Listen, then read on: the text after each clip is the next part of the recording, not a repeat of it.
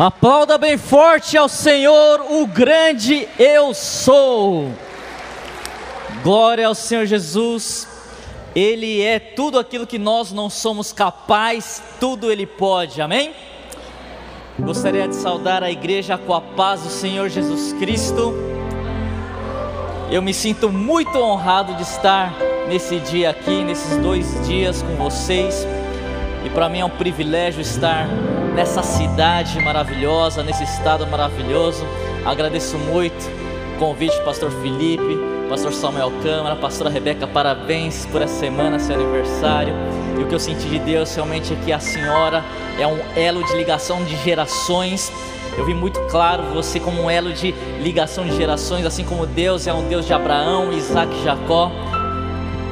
Deus está te usando para unir gerações eu declaro em nome de Jesus ousadia, sabedoria, ainda mais conhecimento, revelação de quem Deus é.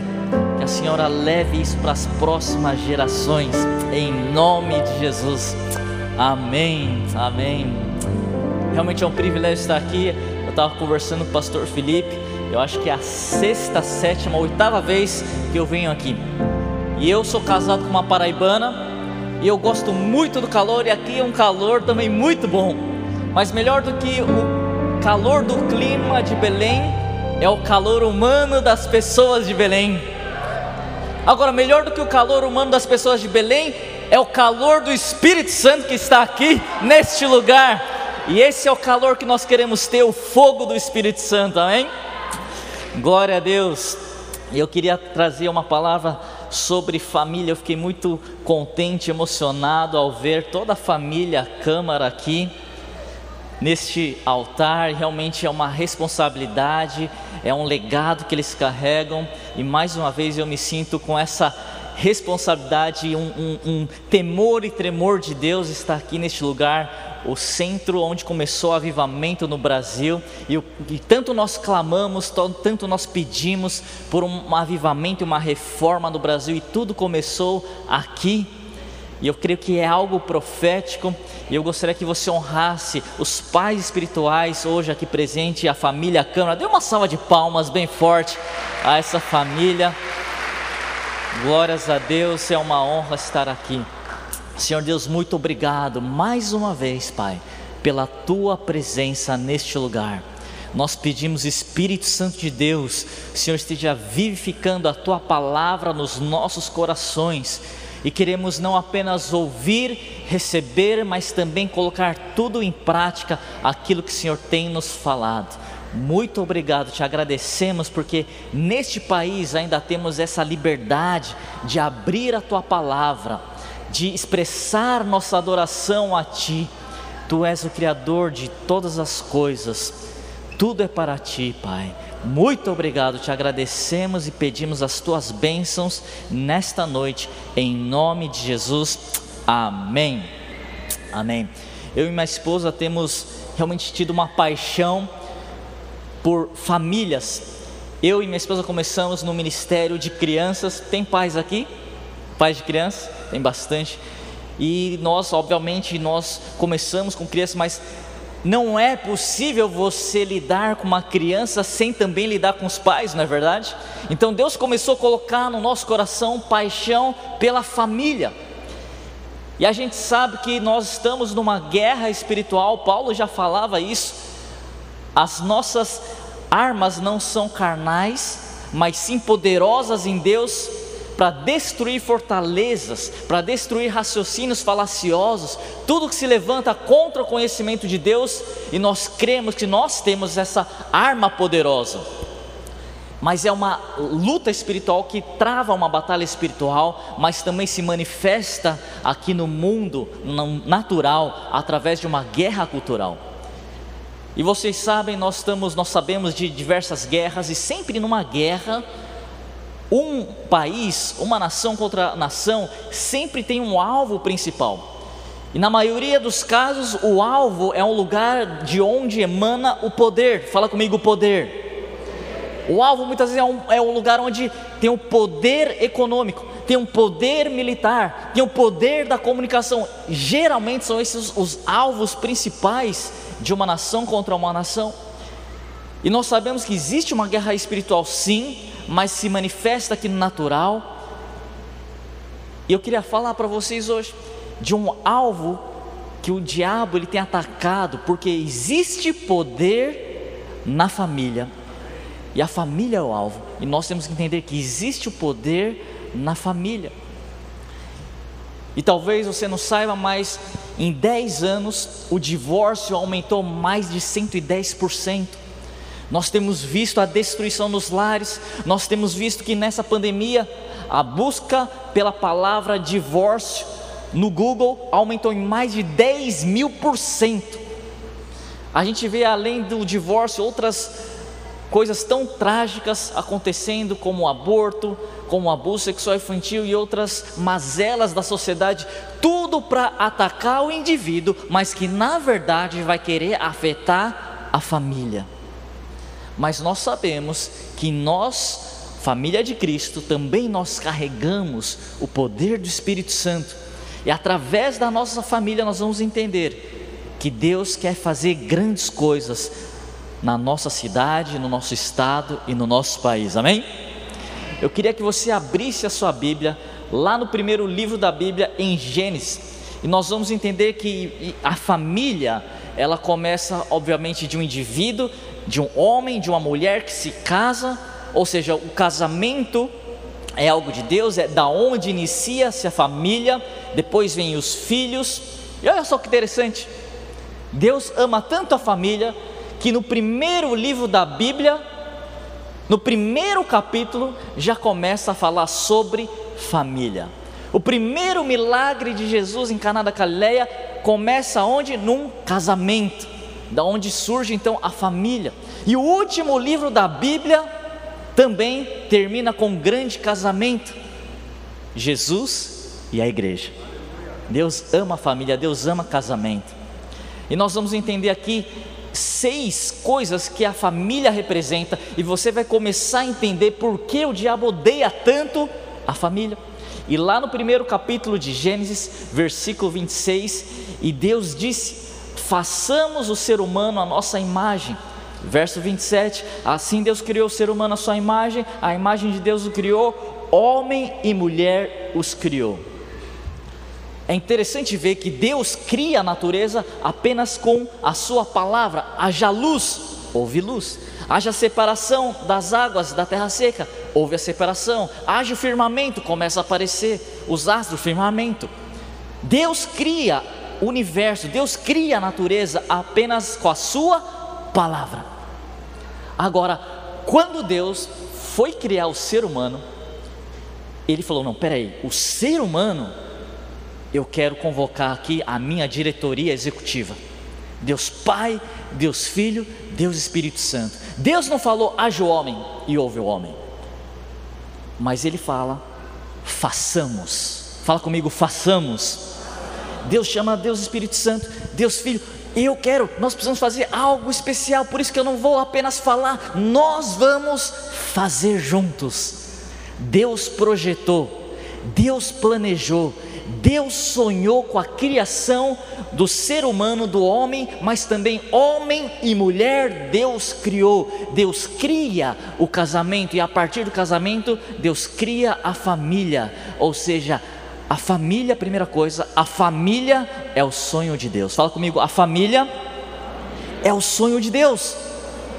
Deus cria o indivíduo, Deus cria o casamento. Isso foi planejado, projetado por Deus. Agora, a pior coisa é você ter os seus sonhos frustrados. Tem palmeirense aqui? Não vou nem falar nada. Mas nós sabemos que é uma coisa horrível ter os seus sonhos frustrados. E uma das coisas que o diabo quer fazer é frustrar o sonho de Deus, que é a família. É o indivíduo, sim, é o casamento, mas também é a família. Então Deus nos projetou individualmente, Deus sonhou conosco individualmente. Fala para quem está do seu lado: você é um sonho. Você é um sonho de Deus. Solteiros, não levem isso como uma cantada, tá certo? Tem solteiros aqui? Levanta a mão. Solteiros, solteiros, levanta a mão. Tá bom. Tem casados aqui? Levanta a mão. Ótimo. É interessante porque você fala, casados, levanta a mão. Os casados, levanta a mão assim, ó. Aí eu, sol, aí eu falo, solteiros, levanta a mão. Solteiros, levanta a mão assim, ó. É, dá para ver tudo aqui. Mas primeira coisa que nós entendemos, fala comigo, a família é o sonho de Deus. Versículo 27, assim Deus criou o ser humano à sua imagem, vírgula, a imagem de Deus o criou, ponto e vírgula, homem e mulher os criou. Deus criou o ser humano à sua imagem, mas também Deus criou a família, o casamento, à sua imagem e semelhança.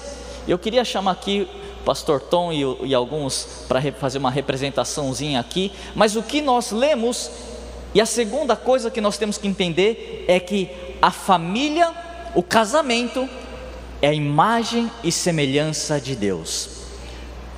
Pode ficar aqui na, aqui na frente? Cadê a noiva? Cadê a noiva? Bom, pode ficar aí. Um casal para cá, por favor. Isso, pode ficar aqui. Isso, tá, tá aqui. Vocês sabem, Deus Pai. Então, vou colocar aqui, fica do outro lado ali, por favor. Vamos fazer uma representação: Deus Pai, Deus Filho, Deus Espírito Santo. Três em um, tá certo? Eu vou representar como se fosse um só Deus, mas também Deus é triuno e Deus é um só é três em um. Eles chegaram e falaram: Vamos fazer o ser humano a nossa imagem e semelhança. Vou fazer o homem a nossa imagem e semelhança. Então Deus cria, vem cá o homem, somente o homem. O homem, a imagem e semelhança. Não somos semelhantes? Tira a máscara, por favor. Aí, ó. Parecidos. Não somos semelhantes, mas estou falando um e um. Somos semelhantes. Porém, quando se compara aqui, 3 versos 1 é um pouco diferente. Deus criou o ser humano à sua imagem e semelhança, homem e mulher os criou à sua semelhança. Só que agora tem dois, um. Dois é diferente de um, certo? Mas espera aí, dois e três. Dois é diferente de três. O que Deus está falando aqui é: quando eu, Deus, estou junto com a família, a família com a presença de Deus é a imagem e semelhança de Deus. Quantos estão entendendo isso? Uma salva de palmas aqui para os nossos autores. Obrigado. O que eu estou falando é que a família é a imagem e semelhança de Deus, o casamento é a imagem e semelhança de Deus. O diabo veio roubar, matar e destruir. O diabo não consegue roubar Deus, matar Deus. O diabo, o diabo não consegue destruir Deus. O diabo não consegue roubar a Deus. E por isso ele vai fazer de tudo para roubar, matar e destruir o quem? A família, o casamento, que é a imagem e semelhança de Deus. Vocês estão entendendo porque a família é o alvo? Primeiro, porque a família é o sonho de Deus. Segundo, porque a família é a imagem e semelhança de Deus. E nós lemos aqui no versículo 28 diz: "E Deus os abençoou e lhes disse: Sejam fecundos, multipliquem-se, encham a terra e sujeitem-na. Tenham domínio sobre os peixes do mar, sobre as aves dos céus e sobre todo animal que rasteja pela terra." Ou seja, Deus ele delega ao homem, a família, o casamento, a família, para que eles, primeiro, sejam fecundos, segundo, multiplique-se, ou seja, tenham filhos e através dos seus, da sua família, governem sobre a terra, subjuguem a terra, tudo que tem sobre a terra. Deus dá autoridade para a família governar a terra. Então a família não é apenas um sonho, um projeto de Deus, a família não é apenas a imagem e semelhança de Deus, mas a família é a instituição que Deus escolheu para trazer o governo na terra. Às vezes a gente pensa, a esperança do nosso Brasil está num presidente, está num partido político. Não, quando Deus delegou a autoridade para a família, de acordo com a semelhança e imagem de Deus.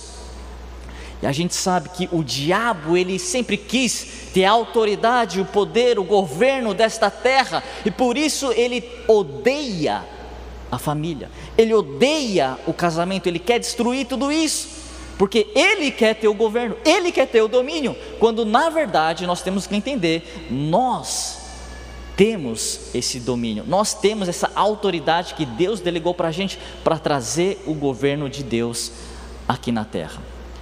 E a gente vê a Bíblia, a gente falou ontem, é a nossa constituição celestial.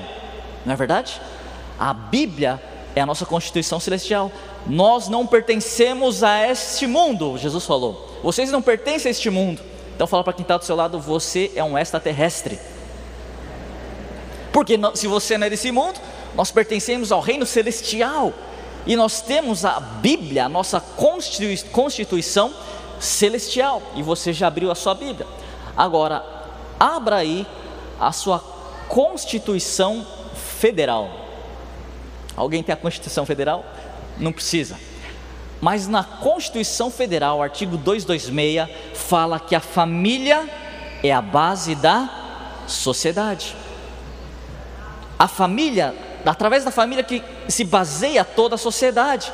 E a gente viu aqui que foi através da família, do casamento, que nasce a sociedade.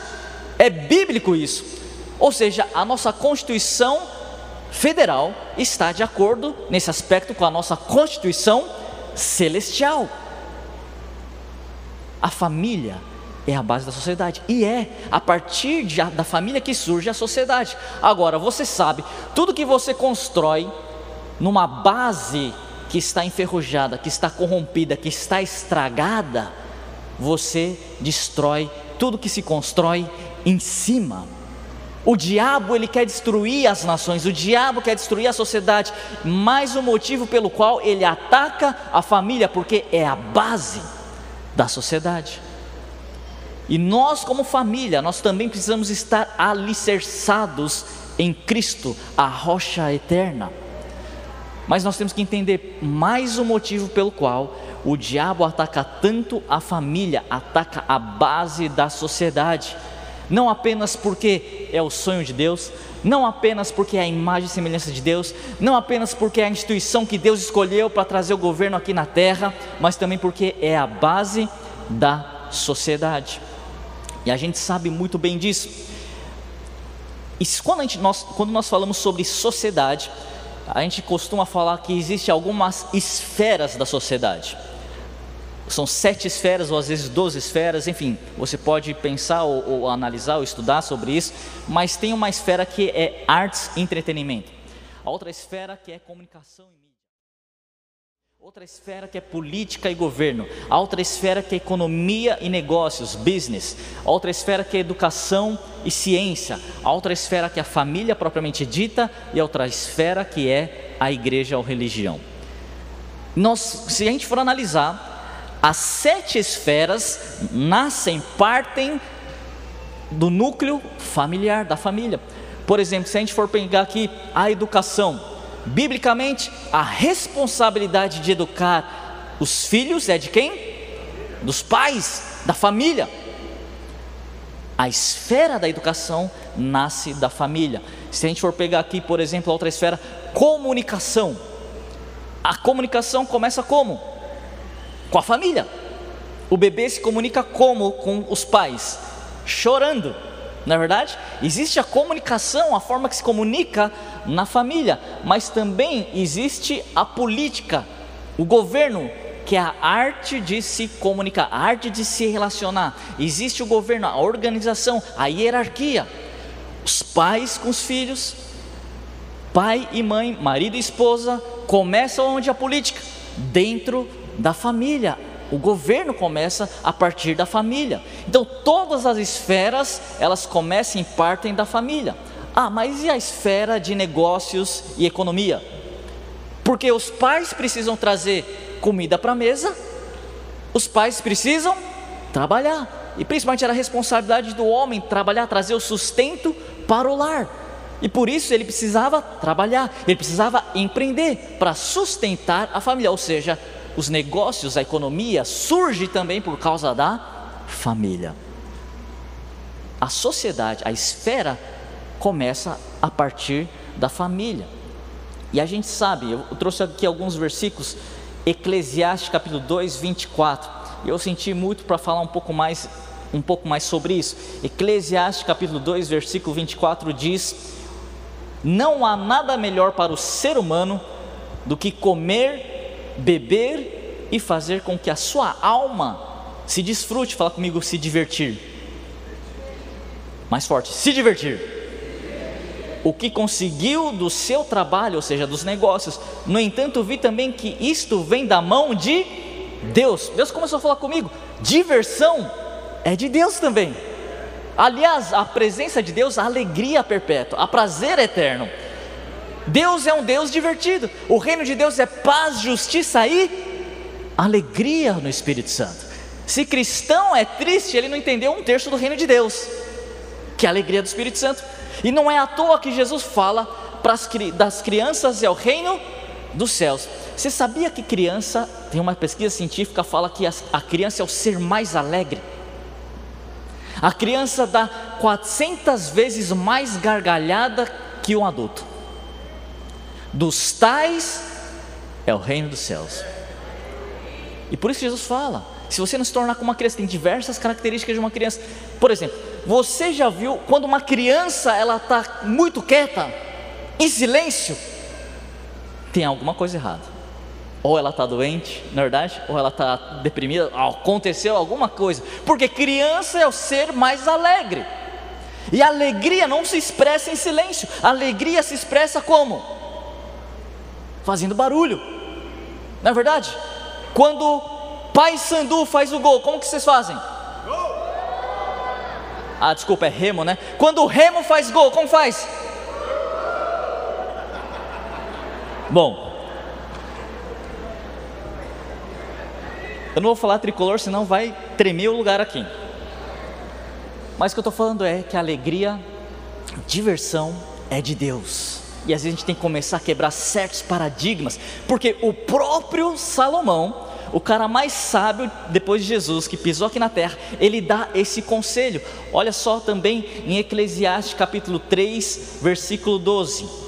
Sei que não há nada melhor para o ser humano do que se alegrar, aproveitar a vida ao máximo, ou seja, entretenimento.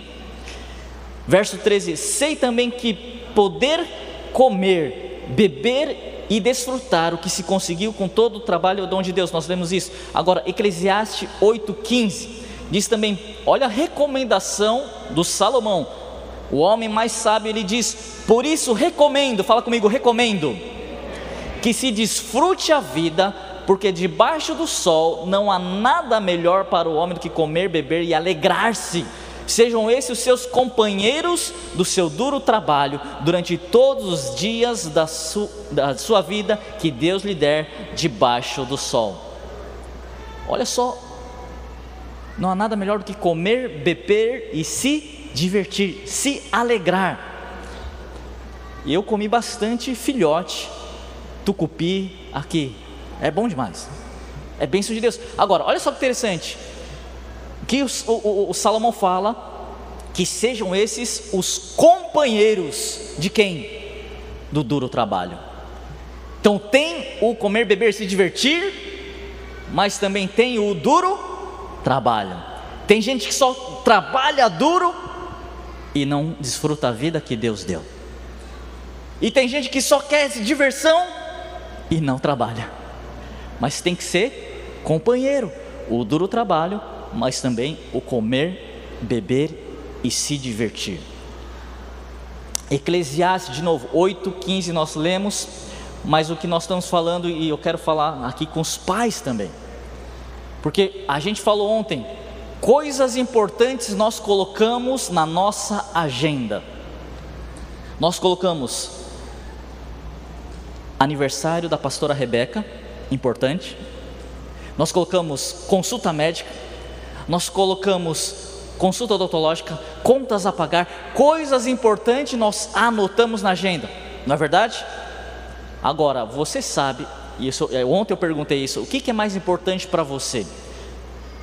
a sua carreira profissional, o seu ministério ou a família? A maioria, na verdade 100% aqui falou que era a família. E eu pergunto para você, quanto que você coloca na sua agenda o tempo de família com seu filho, com a sua filha, com seu marido, com a sua esposa?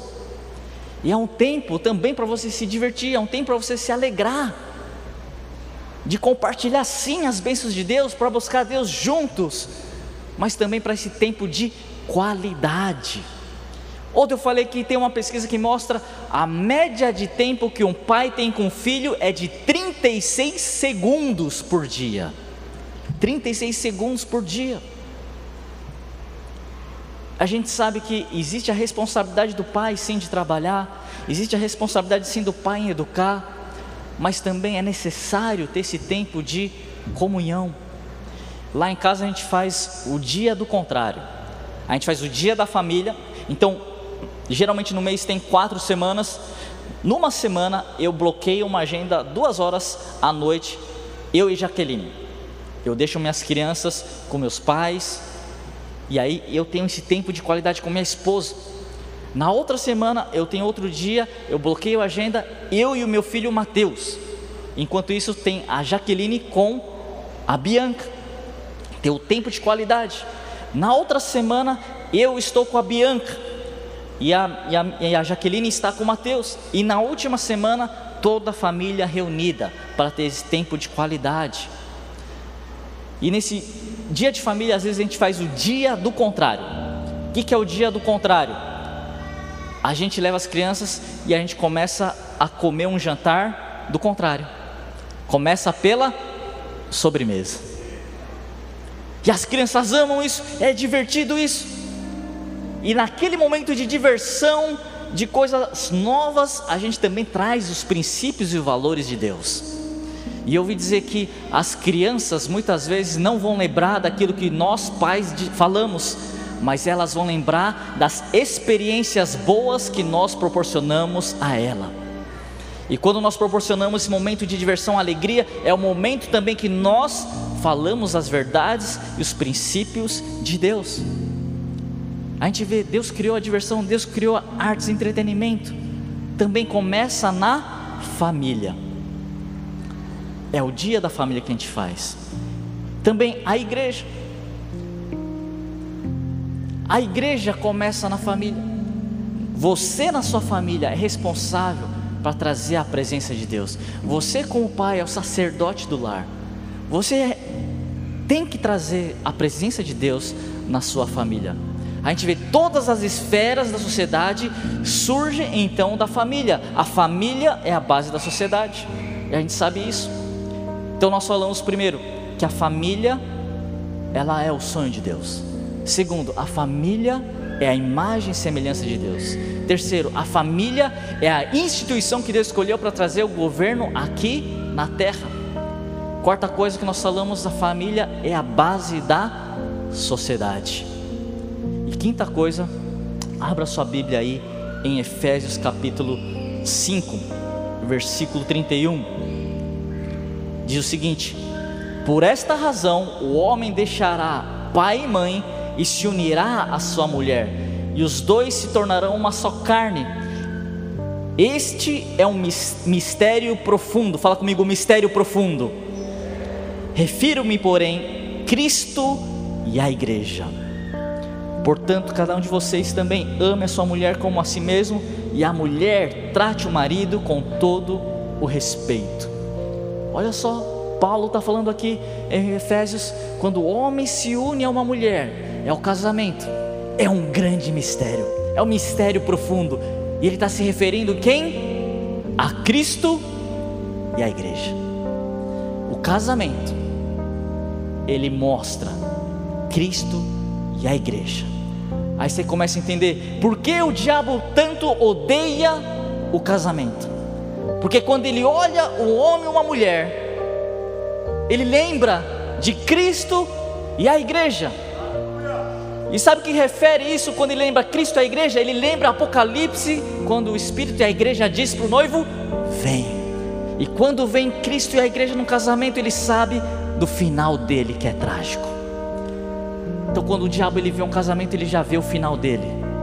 por isso ele odeia tanto o casamento.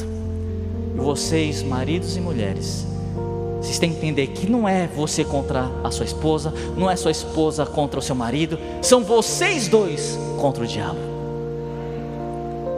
A gente começa a, a mudar a nossa atitude, nós começamos a, a, a entender porque a nossa família é tão atacada, e o diabo ele começa a ficar doido porque ele vê o fim dele num casamento. Fala comigo, a família representa Cristo e a igreja. E a última coisa que a família representa, fala comigo, a família é a cura das nações. Abra sua Bíblia em Efésios capítulo 3. Efésios capítulo 3, versículo 14 e 15. Diz o seguinte: Por essa razão eu me ponho de joelhos diante do Pai, de quem toda a família nos céus e na terra recebe o nome. Paulo ele está de joelho diante de Deus, rogando a Deus e pedindo de que toda família nos céus e na terra receba o nome. E esse nome é Jesus Cristo. Quando eu casei com minha esposa Jaqueline, ela recebeu o meu nome, Hayashi. Os meus filhos, por serem meus filhos, recebem meu sobrenome, Hayashi. Tem família aqui Santos, Família Santos? Tem. Família Silva? Silva? Família Câmara? Família Hayashi?